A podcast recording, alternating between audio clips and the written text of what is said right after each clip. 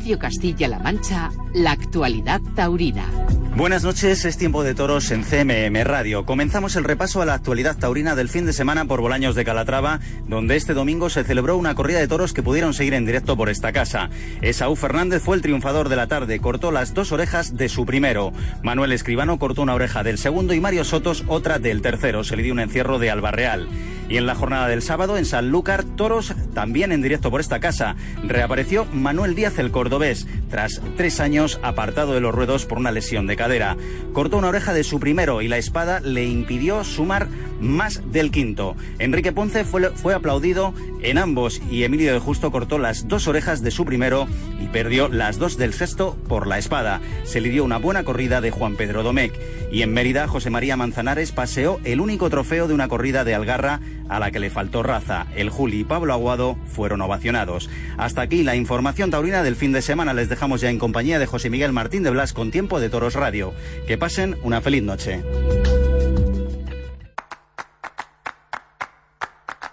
Tiempo de Toros con José Miguel Martín de Blas. Aquí estoy. Buenas noches, bienvenidos. Es Tiempo de Toros en Radio Castilla-La Mancha. Que no se mueva nadie. Hoy, en Tiempo de Toros, tenemos a un torero de referencia. Un torero que es leyenda. Un torero que ha conseguido logros importantísimos delante del toro. Un torero que está en la memoria colectiva de tantos y tantos aficionados. Un torero cuyo aniversario de alternativa se celebra este martes, 20 de abril. 35 años de matador de toros. Más que como persona normal. Estoy hablando de José Miguel Arroyo, Joselito, ahora mismo en Tiempo de Toros.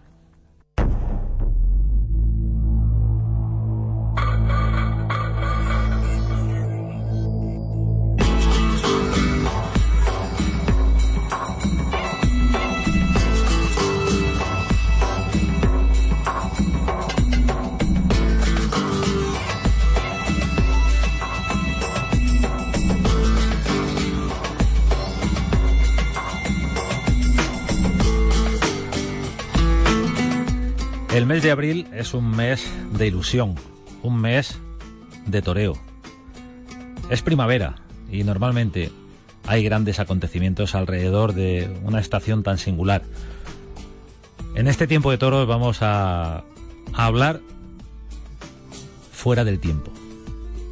Aunque estamos en abril, aunque hay referencias evidentes por las fechas en las que nos encontramos y motivan esta conversación, pero queremos que esta conversación con Joselito sea fuera del tiempo. José Miguel Arroyo. Joselito, buenas noches. Buenas noches, José Miguel. Bueno, fuera del tiempo porque aunque tengamos esa referencia, queremos hablar contigo de, bueno, pues de, de cómo estás. ¿Cómo estás, Joselito? Yo muy bien, afortunadamente muy bien. Tengo salud. En estos tiempos que corren no es cosa de, no, no, no, no es moco de pavo. Y de lo demás se encarga uno, como dijiste hace tiempo en una entrevista, ¿no? A ver. José, el próximo martes se cumplen 35 años de tu alternativa en Málaga. ¿Queda lejos? ¿Te queda cerca? ¿La sientes todavía presente lo que, lo que tenías por la cabeza y por la barriga esos días? Pues no, no, eso ya está muy atrás, han pasado mucho tiempo. Aunque si ahora mismo que lo dices, casi parece que fue ayer, pero no, no, ha pasado muchísimo tiempo y eso fue una ilusión en mi vida, una meta cumplida y bueno, luego el primer paso de, de la carrera, digámoslo así, bueno, pues un logro, un logro también, pero, pero eso ya para mí queda lejano ya. ¿Es más primer paso la alternativa o ese primer primer paso llegó en el festival 15 días antes en Madrid? Hombre, quizás para que me conociese el público, el gran, el gran público, y para dar un toque de atención fue, el, como tú bien dices, el día del festival. Luego esto pues fue mm, para mí muy importante porque me daba miedo el, ver si era capaz de, enfrentarme a un toro y a ver de qué forma se comportaba yo, ¿no? Y, bueno, pues, pues que tenía capacidad para hacerlo, lo cual me, me hizo sentirme satisfecho. Y por eso digo que fue el primer paso, ¿no? Fue el, fue el comienzo de, de lo realmente difícil. Llegas a Málaga, 20 de abril de 1986, domingo de resurrección. Damaso González, Juan Mora, Toro de Núñez. ¿Por qué Málaga? ¿Por qué ese cartel? ¿Cómo se, cómo se dibujó todo para que fuera esa tu alternativa? Pues fue todo una, una pura casualidad, porque yo el año anterior había triunfado en Zaragoza de novillero, había cortado tres orejas y hablamos con la empresa y no lo vio oportuno la empresa es un señor que luego ha sido apoderado de algunos toreros, ¿no? De cuyo nombre no quiero acordarme, como dicen del Quijote, ¿no? Porque además es que da, da mal bajío. Entonces, pues, el, nombrarlo me refiero. Entonces, pues, pues bueno, no tuvo a bien, ¿no? El concederme ir alternativa al día de San Jorge y este José Luis Martín Berrocal, que para apoderaban en ese momento a Juan Mora y a, Damaso González. Y es que me parece que ese día, el 20 de abril de ese año, era el Domingo de Resurrección. Domingo de Resurrección, así es. Sí, y montó la corrida esta allí, que fue un montaje, o sea, al final fue un montaje que fue casualidad. Eh, bueno, para mí fue un honor, lógicamente, pero en una plaza importante, ¿no? No era un, un pueblo por ahí de cualquier manera, ¿no? Tenía, tenía mucha categoría, la, la plaza y el cartel. Pero vamos, que fue un montaje, ya te digo, que fue casual, ¿no? Que yo mi intención era haberla tomado en, Zaragoza, pero, pero bueno. Pero no te dejaron. Las inclemencias del tiempo. Pero bueno, creo, que creo que ya, que ya la contestación fue, bueno, pues ya me conocerán en la Feria del Pilar, y en la Feria del Pilar sí que toreó Joselito por su sitio, ¿no? Como dices tú, por su sitio. Claro, claro, claro, claro. El hombre estuvo desafortunado en sus, declaraciones y que le dijo que no, no podía darme la alternativa porque allí no me conocían. Digo, bueno, pues no pasa nada. Luego al tiempo, pues empecé a triunfar y me llamó para la Feria del Pilar y le preguntamos en tres o cuatro ocasiones a ver si me conocían, ¿no? Y cuando dijo que sí, digo, bueno, pues ahora tendrás que pagarlo. Económicamente me refiero, ¿eh? o sea, no, no, no le di una paliza ni nada de eso, ¿no? No hubo ninguna ninguna venganza más que, que, que en el bolsillo que es donde duele. Efectivamente, efectivamente. Joselito en tiempo de toros, estamos recordando porque este martes es ese aniversario de Alternativa. Eh, 35 años de la Alternativa. Lleva, lleva, más tiempo de matador de toros que de persona normal. Así es, así es. Hombre, es que tuve, tomé la Alternativa con 16 años todavía. Me faltaban unos días para cumplir 17, me faltaban 10 días para cumplir 17, pero todavía con 16 años. Entonces, claro, de 52 que voy a cumplir, pues imagínate, dos tercios de mi vida, o bueno, ¿qué coño? Dos tercios tres cuartos, tres cuartos de mi vida dedicados a, a torear, casi. ¿Y qué pasó en la alternativa? ¿Qué pasó con Damas o qué pasó con Juan Mora? Es que cuando te escuchamos decir, José, lo de lo de que fue un montaje, suena raro, porque montaje tiene la connotación peyorativa de, pero claro, es un cartel que reunía a, tres toreros eh, en una plaza importantísima, en una fecha importantísima. Ya, pero yo era Mindundi, yo no, a mí no me conocía ni Dios, y entonces, claro, oye, pues había que entrar allí en parte de aquello, de, como fuera, ¿no? Yo tenía menos fuerza que una gaseosa, entonces, pues bueno, fui allí, era un novillerito con cierto, ¿qué te diría yo? Cierto ambiente, pero no había roto ningún molde, ¿no? Entonces, bueno, sí que afortunadamente 10 días antes, pero fue lo del festival, pero ya estaba organizada la, la alternativa, con lo cual eso no, no influía en nada, ¿no? Para el desarrollo. Lo que pasó allí, pues bueno, que yo llegué al, calle, al patio de cuadrillas y, pues lógicamente, muy ilusionado, pero a la vez también un poco, un poco asustado, ¿no? Como es lógico. Y me acuerdo que se acercó mi padrino a mí y me habló el hombre así serio y tal y, me dijo que, que, me había visto en alguna ocasión y que creía que, que podía funcionar en esto. No sé si es que me lo dijo para alentarme o que realmente era verdad. ¿O porque te veo muy asustado? no sé, a mí la verdad es que aquello me hizo venirme para arriba y, y bueno, me comporté luego en la plaza creo que bastante bien. Y la intrahistoria de los carteles y de la vida y del toreo nos lleva a, a que posteriormente Joselito entabla una muy buena relación con Damaso, ¿no? Sí, efectivamente, efectivamente con mi padrino.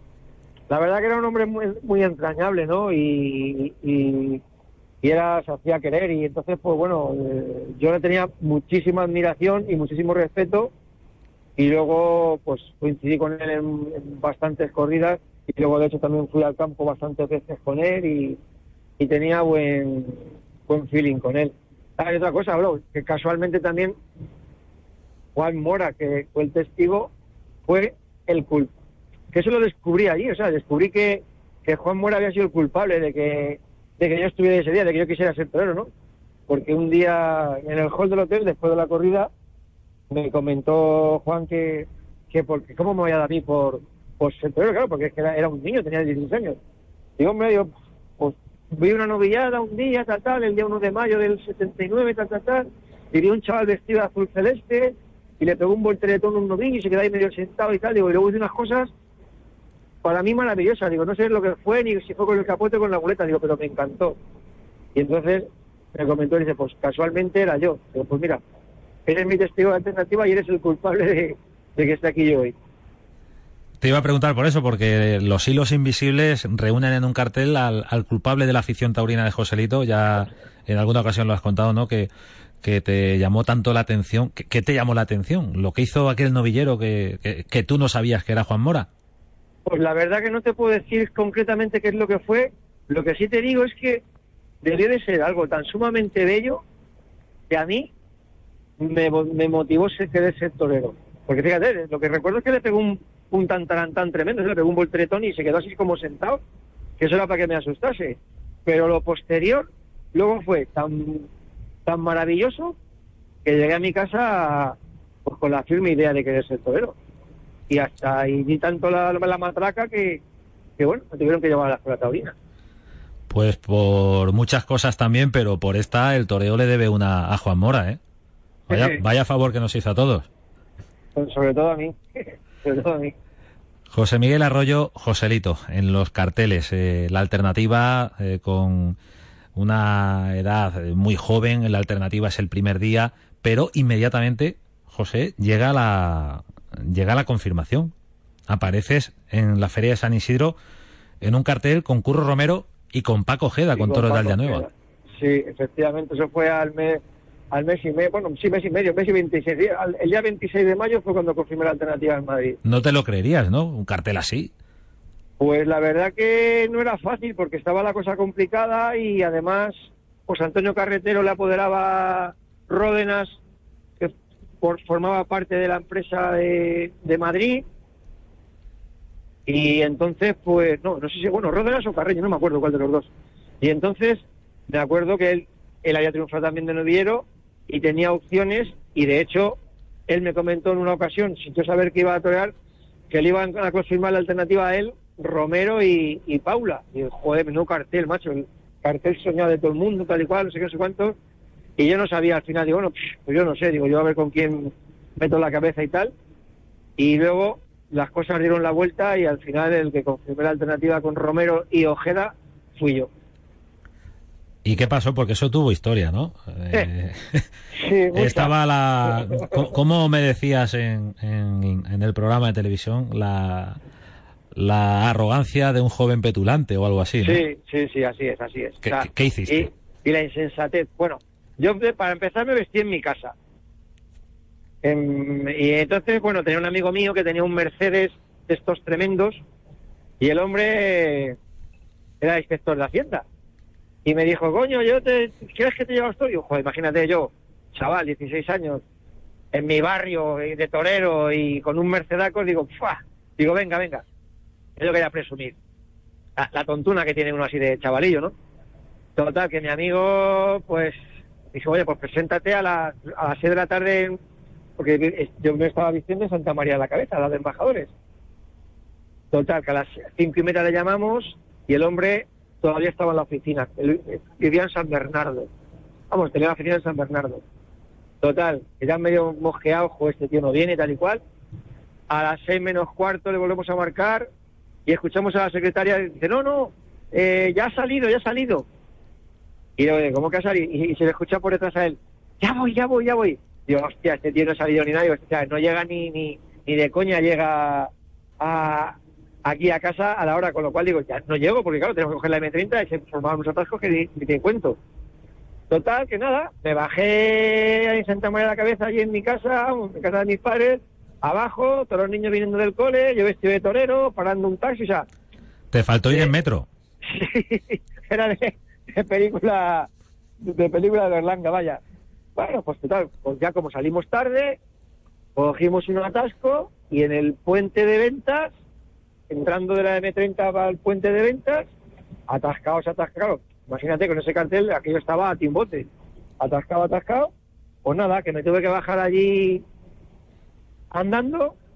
Me metí por la puerta de donde la enfermería para entrar en el patio cuadrillas, entré por otro lado. Llegué, llegué casi tarde.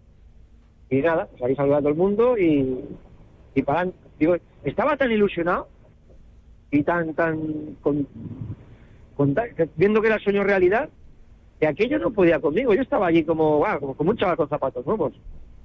Y entonces también, otra de las cosas que pasó es que, claro, unos días antes en el, en el diario ABC me hicieron una entrevista y tú qué vas a hacer, digo, yo voy a acabar con Kurt Romero y con Paco Gela. Palabras mayores. Claro, pa' chulo yo, a ver, ¿para qué? Imagínate, la irresponsable, pues eso, la arrogancia de un irresponsable. Y entonces, pues, eh, imagínate, menudo titular que había dado. Pues pusieron eso en el titular y yo ni lo leí ni nada, yo ya ni, ni me acordaba. Y cuando me estaba cediendo curro los trastos de alternativa, bueno, pues me dijo lo típico y tópico, esto que se dice siempre, vamos, más o menos, lo de suerte tal, tal, tal, tal.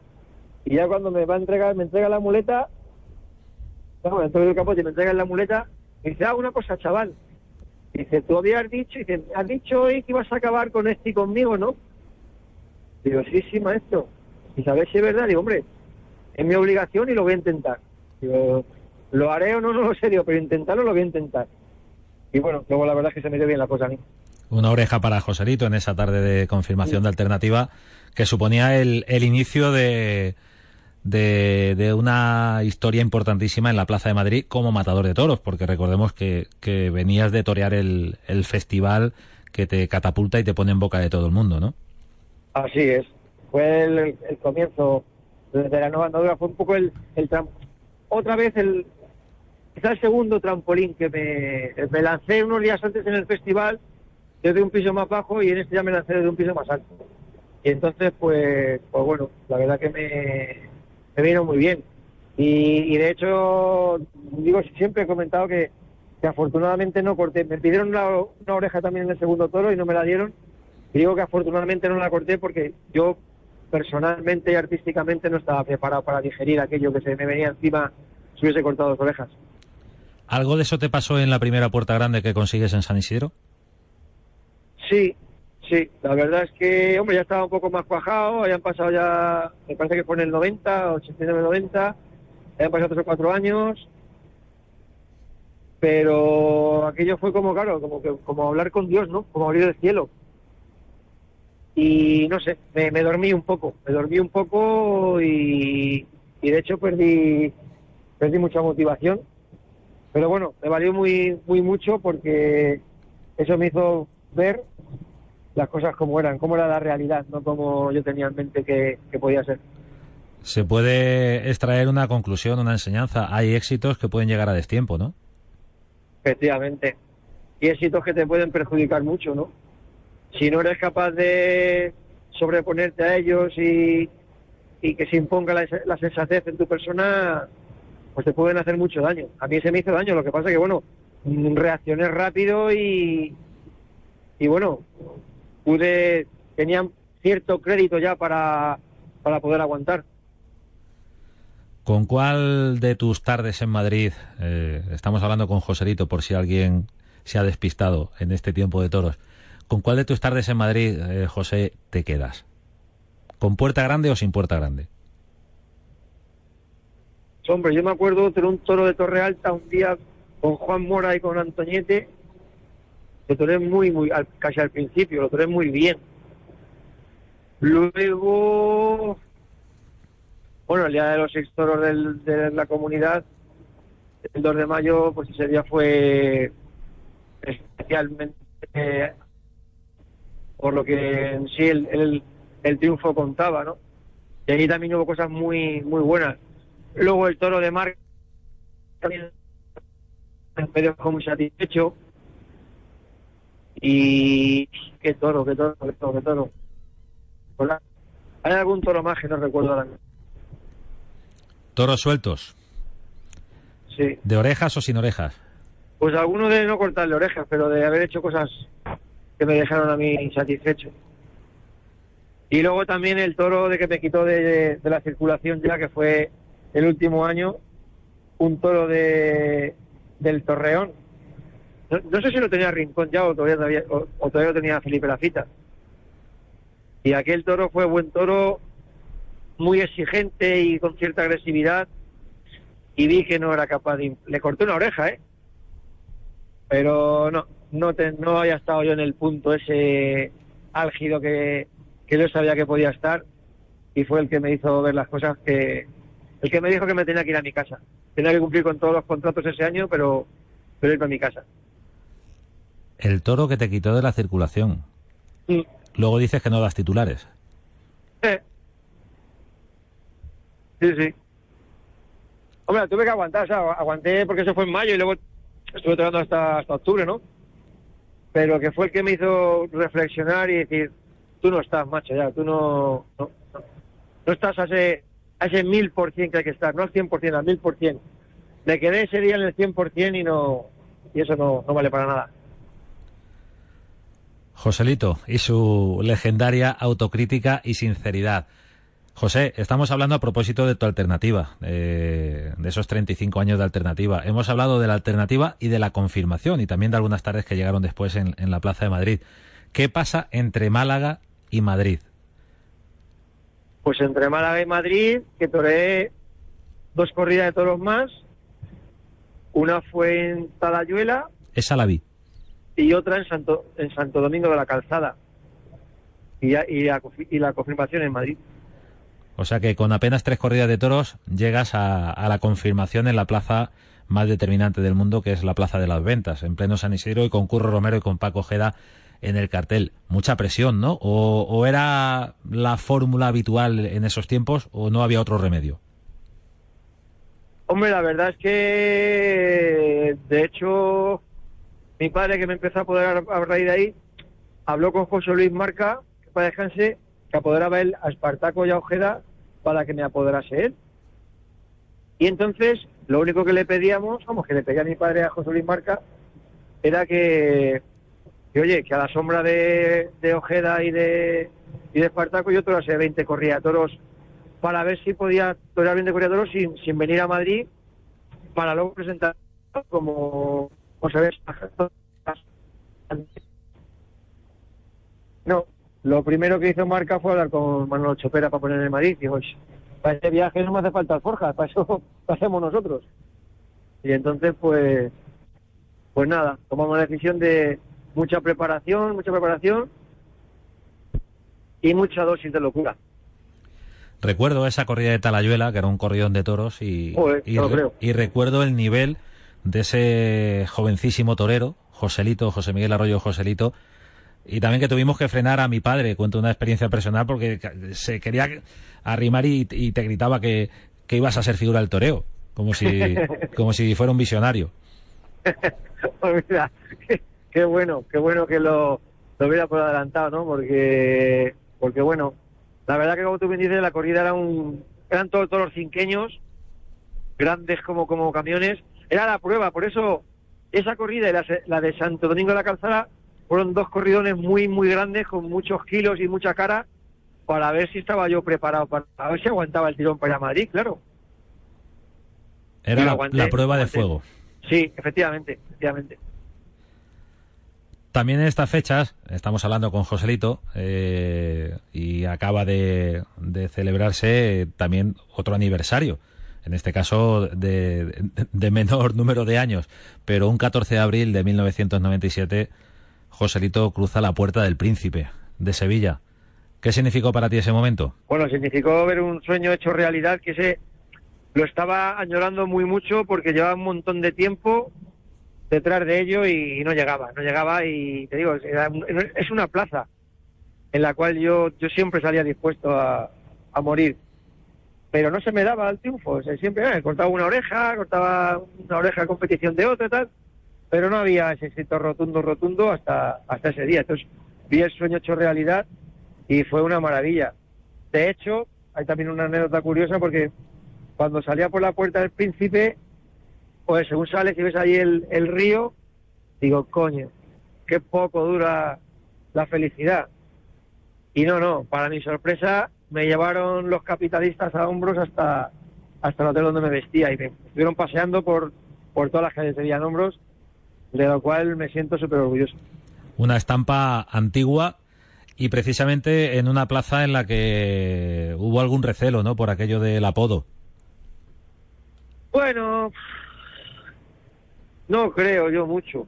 No sé, bueno, no sé. Supongo que a lo mejor algunos recalcitrantes sí. Algún aficionado recalcitrante puede ser. Y algún matador de toros de estos chuflones también ha dicho algo siempre, ¿no? Pero vamos, bastante tiene por ser como es el hombre. Digo lo del apodo de Joselito por Ya, ya, José pues por Gómez Ortega, eh, que siempre se anunció Gallito, salvo una vez en Málaga, que se anunció Joselito. Si yo sabía por dónde, sí, sí, te entiendo, tan tonto no soy, coño. No, no, nadie, nadie, lo, nadie lo está diciendo. Lo que pasa es que llamar de a pie digo, bueno, pues meto mi coletilla, lógicamente, claro. O sea que incluso algún compañero Sí, sí, sí, sí, sí. escarbó un poquito. Sí, pero vamos, que lo que tú bien dices, que, que de hecho él, oye, coloquialmente, y en su familia le, le- le conocían por Joselito, pero como tú bien dices, creo que solamente una o dos veces se anunció en los carteles como Joselito. Siempre era gallito o gallito chico,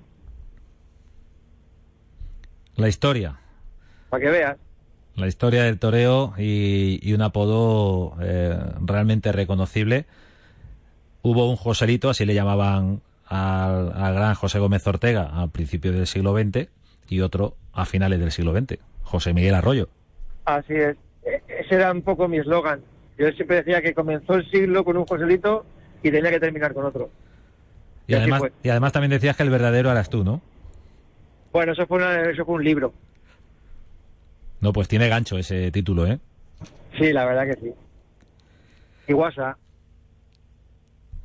Y las dos cosas. José Miguel Arroyo, Joselito, felicidades por ese aniversario de Alternativa. Es un lujo para, para todos los que compartimos este espacio de tiempo de toros en Radio Castilla-La Mancha. Escucharte, poder eh, hablar de toros, de tu historia y, y saber eh, más cosas. Eh, algunas de ellas han pasado delante de nosotros y no nos hemos enterado, pero así las conocemos mejor. Muy bien. Muchísimas gracias. Ya otro día, en otra ocasión ya te preguntaré por Talavante. Bueno, te, te- te digo como decía en Tipicol, que mañana hablaremos del gobierno. Con gusto hablaremos otro día de, de Alejandro cuando esté ya en, en danza. José Miguel Arroyo, Joselito, muchísimas gracias por estar en este ti. tiempo de toro. Buenas noches. Buenas noches.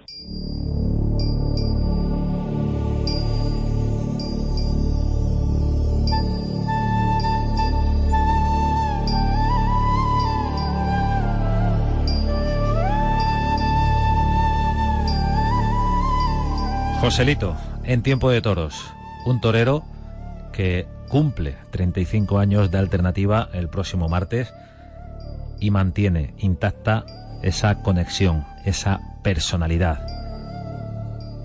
Es lo que tienen los artistas. Muchísimas gracias a Joselito por esta conversación deliciosa en tiempo de toros. Buenas noches.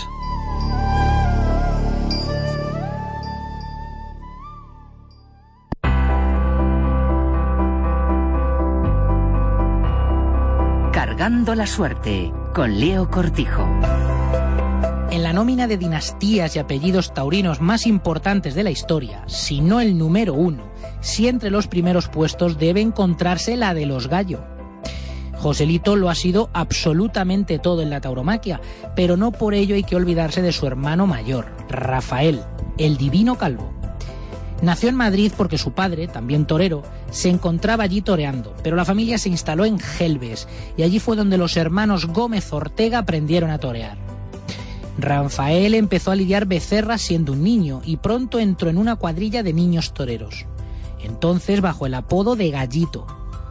Tomó la alternativa en Sevilla en 1902, de manos de Bombita y con el toro repeloso.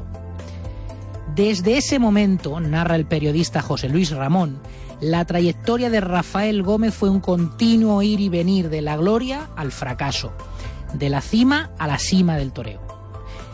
Prefiero una bronca a una corná, solía decir. Y así, si un año toreaba 60 corridas, en la siguiente temporada podía hacer dos paseillos y subir luego otra vez a 60 para a continuación bajar a 18 en 1906 o a 6 en 1907, por ejemplo. Su época más prolífica en este sentido transcurrió entre 1910 y 1915. En 1912, sin ir más lejos, toreó 82 festejos. Después se sucedieron idas y venidas, en gran medida por el influjo de su hermano Joselito, para lo bueno y para lo malo, como fue su fallecimiento en Talavera en 1920. El adiós definitivo de Rafael llegó en octubre de 1936. El mismo José Luis Ramón explica que el gallo fue capaz de hacer lo mejor y lo peor ya no solo en la misma tarde, sino en el mismo toro. Sus espantadas, producto de un miedo insuperable, dice, fueron famosas, lo mismo que su toreo intuitivo e inspirado, rítmico en su manera de andar y moverse en la plaza, variado y valiente. Rafael Gómez Ortega, una personalidad única y una vida repleta de anécdotas. Un diestro de gran calidad, elegante, clásico, natural, completo y variado en su concepto. Rafael Gómez Ortega, el torero artista. Cargando la suerte, un espacio de CMM Radio para la cultura de la tauromaquia.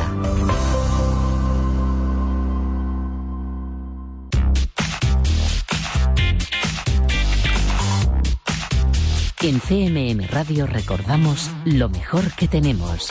Un recorrido por los programas de la radio de Castilla-La Mancha Media.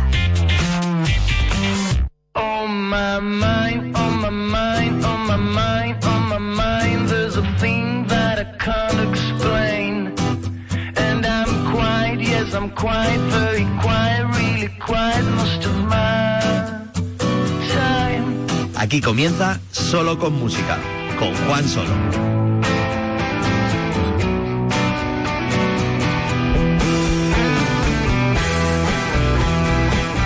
Hola. Hola. Aquí comenzamos.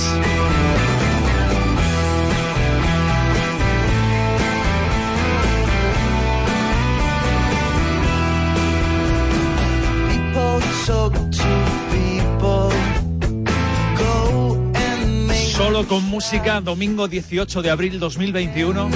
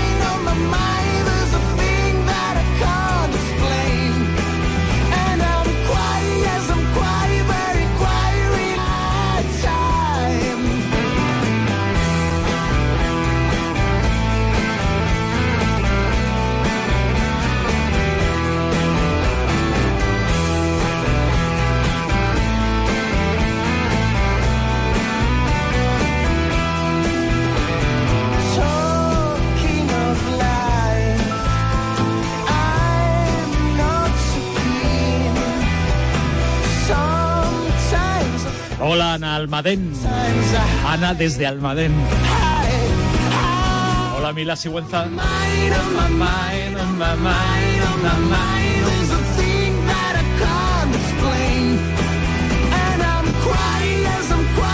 Tenemos la mañana soleada.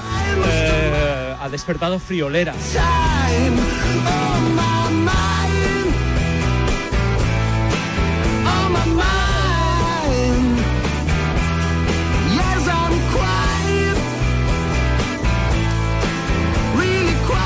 Bueno, y estamos abriendo así muy potentes, muy rítmicos siempre con nuestra sintonía, pero hoy en esta hora eh, escasa, 49 minutos ya, hasta las 12 de la mañana, lo que vamos a hacer y disfrutar eh, son rarezas, versiones, cositas muy tranquilitas. Eh, algunas de ellas ni siquiera están en plataformas digitales, ni han salido a la venta en formato disco, ni en ningún otro formato. Y, eh, como son curiosidades y, esas versiones raras, mm, a lo mejor a mí me parece, a ver qué os parece a vosotros, estos 49 minutos eh, van a ser diferentes, aunque creo que van a quedar muy bien.